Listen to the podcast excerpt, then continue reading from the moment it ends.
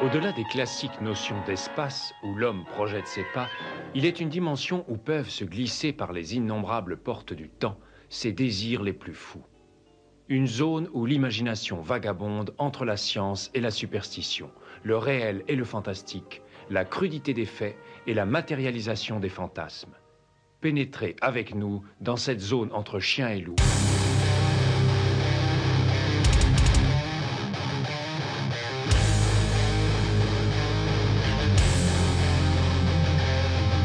N'éteignez pas votre radio.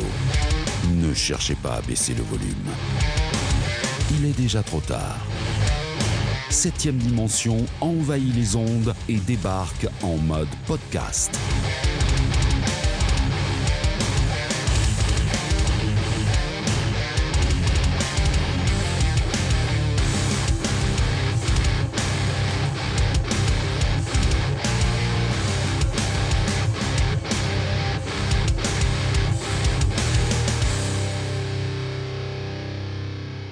Bienvenue dans ce nouveau numéro du podcast issu des méandres de la 7 dimension. Vous avez été nombreux et nombreuses à répondre à l'appel du premier podcast, et là je tenais à vous remercier en fait pour les écoutes. Donc c'est toujours en cours, hein, ça continue euh, à se propager euh, sur la toile, donc merci. Merci aussi pour votre implication sur l'Instagram et sur la page Facebook. Les plus attentifs parmi vous auront remarqué en fait que ce nouvel épisode est beaucoup plus court et qu'il s'intitule d'une autre manière. Il s'appelle La Vérif. Dès le départ, j'ai envisagé euh, le podcast de 7 dimension de deux manières différentes. C'est-à-dire une version longue où on traiterait de réalisateurs, de sagas ou de sujets bien spécifiques qui nécessitent bien entendu bah, du temps, et une version plus courte où je traiterai de films de, manière aléatoire mais avec un cadre bien précis. Donc ça s'appelle la vérif en hommage en fait à quelque chose que je faisais avec mon comparse Peterson quand on était plus jeune. Et ça, ça remonte au temps de la VHS et du DVD. C'est-à-dire qu'à cette époque-là, en fait, on était toujours à la recherche de la qualité optimale pour euh, notre collection euh, de films. Et c'est vrai qu'on avait tendance à amonceler, en fait, on avait des piles de VHS, des piles de DVD, de nouvelles éditions, de nouvelles versions en fait de films qu'on avait déjà vu au moins euh, une cinquantaine de fois, et on appelait ça en fait la vérif, c'est-à-dire qu'on s'obligeait à revérifier en fait ces, nouvelles acquisitions, ces nouvelles versions de ces films pour décider si on conservait la précédente ou la nouvelle. Donc je trouve que ça se prête plutôt bien euh, du coup au cas de figure de traiter un film de manière aléatoire c'est-à-dire que ce concept de vérif, en fait, je, l'ai toujours en tant qu'amateur euh, de cinéma de genre. Je suis constamment en train d'acheter, de récupérer en fait des Blu-ray, de nouvelles éditions, ou même des films que je n'avais pas vus, et ça a tendance à s'amonceler euh, au fil des mois, au fil des semaines, et euh, du coup au fil des années. Donc le principe de la vérif, c'est de traiter de ces raretés, de ces films peut-être que je remettrai en avant aussi, qui ont été injustement ignorés, conspués, ou même me permettre en fait aussi de réévaluer euh, certains films. Osons le dire, peut-on aujourd'hui par exemple réévaluer la menace fantôme une fois qu'on a vu euh, la postlogie Star Wars? Ça c'est une question à laquelle on pourra répondre très prochainement, sûrement même dans un futur podcast. Cette idée aussi de version plus courte euh, m'est venue lors d'une discussion avec ma femme où elle me soumettait l'idée de toucher peut-être un public plus large, pas habitué forcément à écouter pendant de longues heures quelqu'un parler d'un sujet précis, mais au moins de torcher on va dire entre guillemets, et c'est le cas de le dire, pendant un temps qui serait celui des toilettes ou de la salle de bain, un sujet spécifique, et je trouve que oui, la vérif, vérifier un film qu'on a récupéré récemment ou qu'on n'avait pas vu qui était passé sous les radars, s'y prête parfaitement.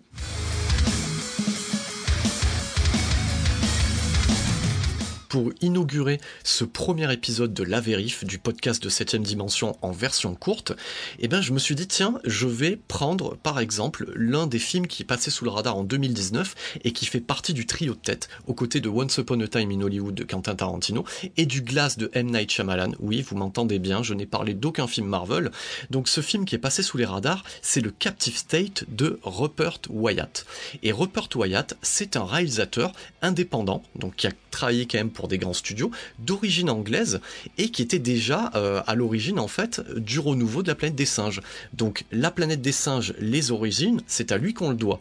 Donc d'où vient ce monsieur euh, Rupert Wyatt? Ce monsieur Wyatt est un réalisateur anglais. Donc ça déjà, vous verrez que ça a son intérêt, on verra quand on parlera un petit peu plus euh, du film en lui-même. Donc c'est un réalisateur anglais qui a commencé à se faire remarquer bah, dès son deuxième film, qui s'appelle Ultime Évasion, et il s'est fait remarquer à Sundance. Donc, et à Sundance, il y avait la 20th Century Fox. Oui, alors pour les plus jeunes d'entre nous qui nous écoutent, imaginons qu'on aille un petit peu plus loin dans le temps, oui, la 20th Century Fox a été rachetée par Disney et ça n'existe plus en tant que tel, en tant que nom, en tant que studio. Donc il s'est fait repérer par la 20th Century Fox et on lui a confié euh, le remake de La planète des singes.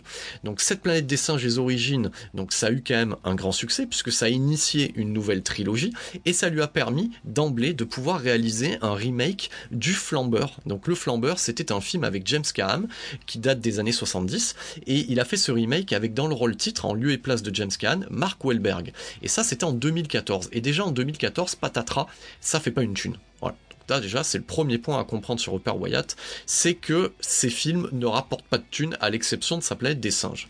Ensuite, il est annoncé sur euh, l'adaptation du personnage de comic book Gambit, donc figure prédominante des X-Men, avec Channing Tatum dans le rôle titre, et ça c'est en 2015, et dès 2015, eh ben, c'est le sempiternel problème de différents artistiques avec les studios. Donc Rupert Wyatt, il dégage du projet euh, avec Channing Tatum et autant vous le dire, Gambit, il est encore euh, dans les limbes du développement L d'Hollywood au niveau des projets qui ne se feront pas ou qui vont se faire de manière très tardive.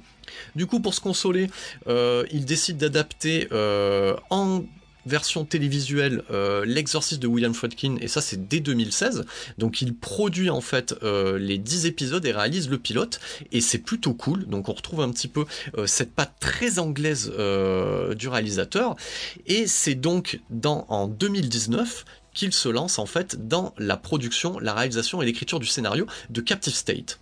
Alors Captive State, en termes de chiffres, c'est à peu près 25 millions de dollars de budget. Voilà et c'est euh, un opening week-end à l'américaine à 6 millions pour un box-office mondial de 9 millions au total. Donc autant vous le dire, ça s'appelle un four. Donc ça sort du coup en catimini fin, euh, du coup fin, fin de l'année 2019 en Blu-ray, et c'est comme ça que j'ai pu le récupérer, et en Blu-ray chez Metropolitan Film Export. Voilà, je précise pour ceux qui voudraient récupérer le Blu-ray parce que je remets une couche là-dessus. Je ne suis pas pour le téléchargement illégal et je ne parle que de films. Euh, du coup, récupérer euh, dans ce format-là ou vu sur des plateformes légales.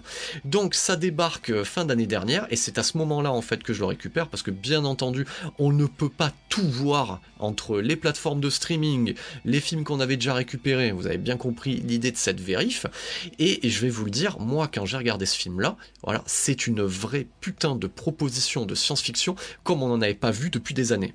Alors Captive State, ça raconte quoi? Donc, vrai postulat de SF, l'action prend place dans un futur proche, 2027 pour être précis, la Terre est envahie par une forme de vie extraterrestre, et nos politiques, nos gouvernements rendent très vite les armes, donc ils négocient une réédition, donc ils livrent la planète aux mains de l'envahisseur extraterrestre. On suit alors la destinée de deux frères, qui dix ans après auront un rôle à jouer dans une résistance qui s'organise en fait, qui a ses ramifications dans les bas-fonds.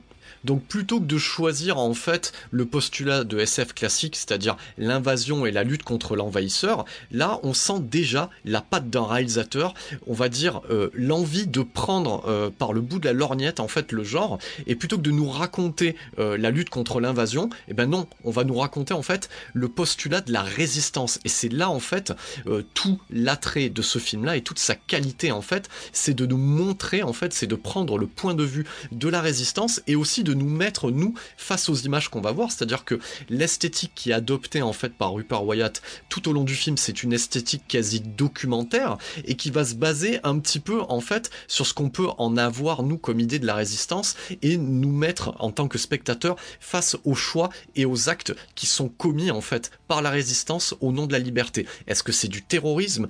Est-ce qu'on est pour ce, ce genre d'action? Est-ce que l'on ferait ça dans pareilles conditions Voilà le genre de questionnement que le spectateur va avoir en tête tout au long du métrage. Ce métrage, c'est aussi l'occasion euh, d'avoir un casting aux petits oignons, c'est-à-dire euh, matinée de têtes connues et de têtes quasi inconnues. Donc au niveau des connus, on va retrouver John Goodman. Donc John Goodman, on va pas le présenter, euh, un des acteurs récurrents des frères Cohen.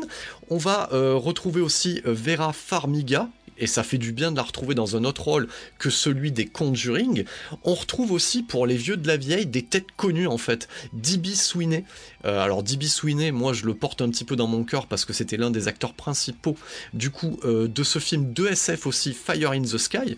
Et Fire in the Sky, je fais une petite parenthèse là-dessus, c'est un film d'abduction alien, donc d'enlèvement euh, fait par des extraterrestres. On va retrouver aussi un autre acteur qu'on n'avait pas revu depuis un moment, qui est l'acteur fétiche comico-lourdingue de chez Stephen Sommers, donc Kevin G. O'Connor, qu'on a pu voir de manière peu drôle dans Les Deux Momies et Un Cri dans l'Océan notamment.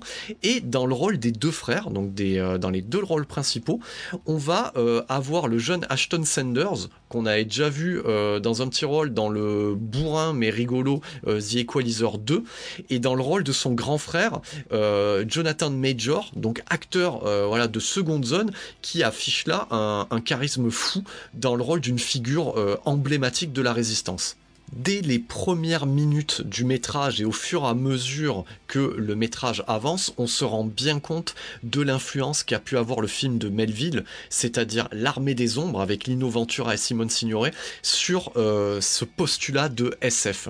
Donc toute l'originalité, je le répète, euh, du film de Rupert Wyatt, c'est vraiment de prendre le point de vue de la résistance et euh, de nous montrer en fait les actes qui peuvent être commis en temps de guerre au nom de la liberté. Donc euh, en termes de mise en image, c'est sec, c'est nerveux, quasi documentaire, beaucoup de caméras à l'épaule, donc un gros travail euh, sur la lumière naturelle et aussi sur l'étalonnage. On va avoir bien entendu un côté, euh, on va dire en termes de, de couleur, qui va être un petit peu désaturé, mais ça c'est normal, ça va avec le, thème euh, du film. Mais ce que j'ai beaucoup apprécié en fait dans cette mise en image, c'est la musique qui l'accompagne. Et cette musique en fait, elle est portée par le compositeur Rob Simonsen qui jusque-là euh, était plutôt un compositeur, on va dire lambda. On l'avait vu dans 500 euh, jours ensemble, voilà, qui est, euh, qui est, on va dire en termes de bande originale, qui est quand même pas dégueu. Mais alors là, c'est vraiment, voilà, son score est vraiment impressionnant.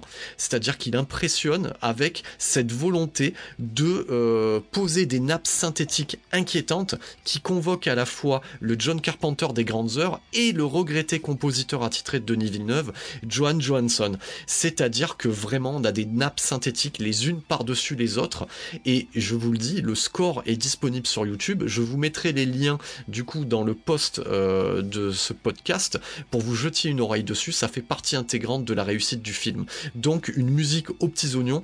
Attention, Rob Simonson, euh, compositeur à suivre à partir de maintenant.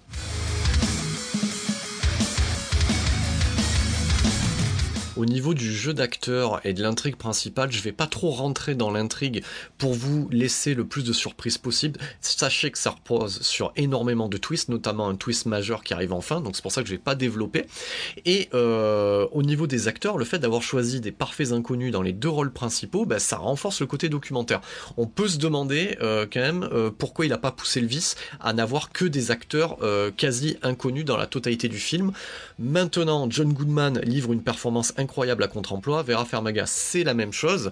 Donc, euh, ce qu'on peut noter aussi, c'est qu'en termes de visuel, au niveau des créatures, au niveau de cette forme de vie extraterrestre, eh ben, c'est bizarre parce que Rupert Wyatt est anglais et il fait des choix esthétiques qui sont très proches, en fait, de Attack the Block, qui était aussi un film d'invasion extraterrestre anglais. Et ces créatures, euh, dans Attack the Block, eh ben, euh, elles étaient à mi-chemin entre le porc épic, l'hérisson et l'ours, et de couleur noire. Et on retrouve un petit peu ces choix esthétiques au niveau de la menace euh, qu'on peut voir dans Captive State.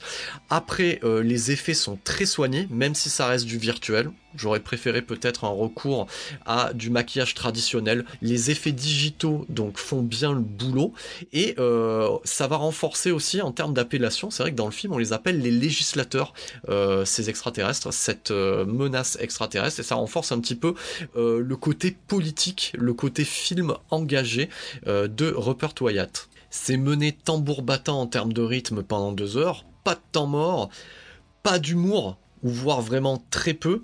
Et ça explique aussi peut-être euh, la raison pour laquelle le film n'a pas fonctionné au box-office. Sachez que ça sort quand même en 2019. 2019, c'est l'avènement euh, des productions Marvel Cinematic Universe. Donc on n'est pas, on n'a pas envie finalement euh, d'aller voir. Je pense que le public, la masse, n'avait pas envie de se rendre en salle pour voir un film qui rend compte d'un certain contexte géopolitique, même sous fond d'invasion extraterrestre.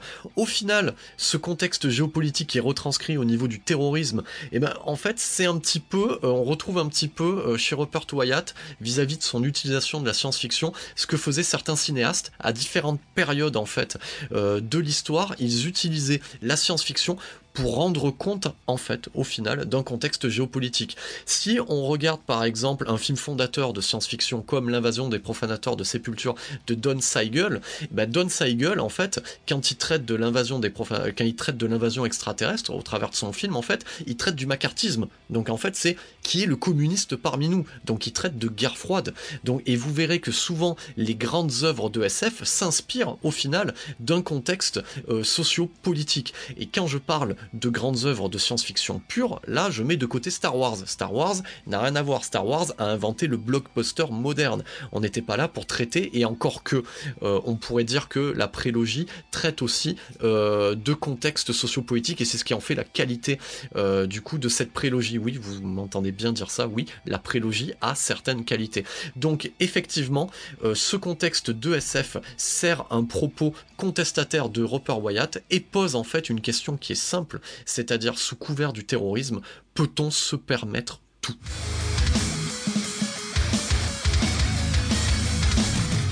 Vous l'aurez compris, Captive State est une vraie surprise, une vraie découverte, un vrai putain de film de SF comme on n'en avait pas vu depuis un certain temps.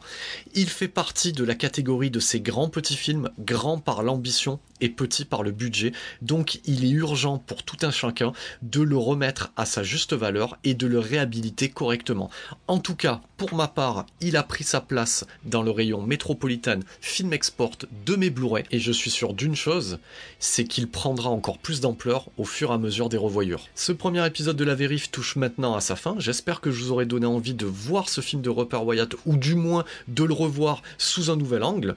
On se retrouve d'ici une quinzaine, c'est l'idée un petit peu avec la vérif, c'est d'alterner avec la version longue du podcast, donc se retrouver tous les 15 jours, et comme ça, moi, ça me permet de diminuer en fait mon stock de Blu-ray. Et elle est pas belle la vie? Au-delà des classiques notions d'espace où l'homme projette ses pas, il est une dimension où peuvent se glisser par les innombrables portes du temps ses désirs les plus fous.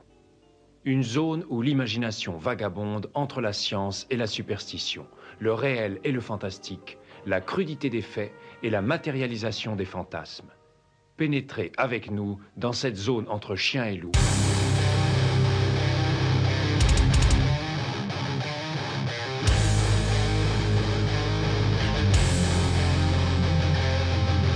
N'éteignez pas votre radio. Ne cherchez pas à baisser le volume. Il est déjà trop tard. Septième dimension envahit les ondes et débarque en mode podcast.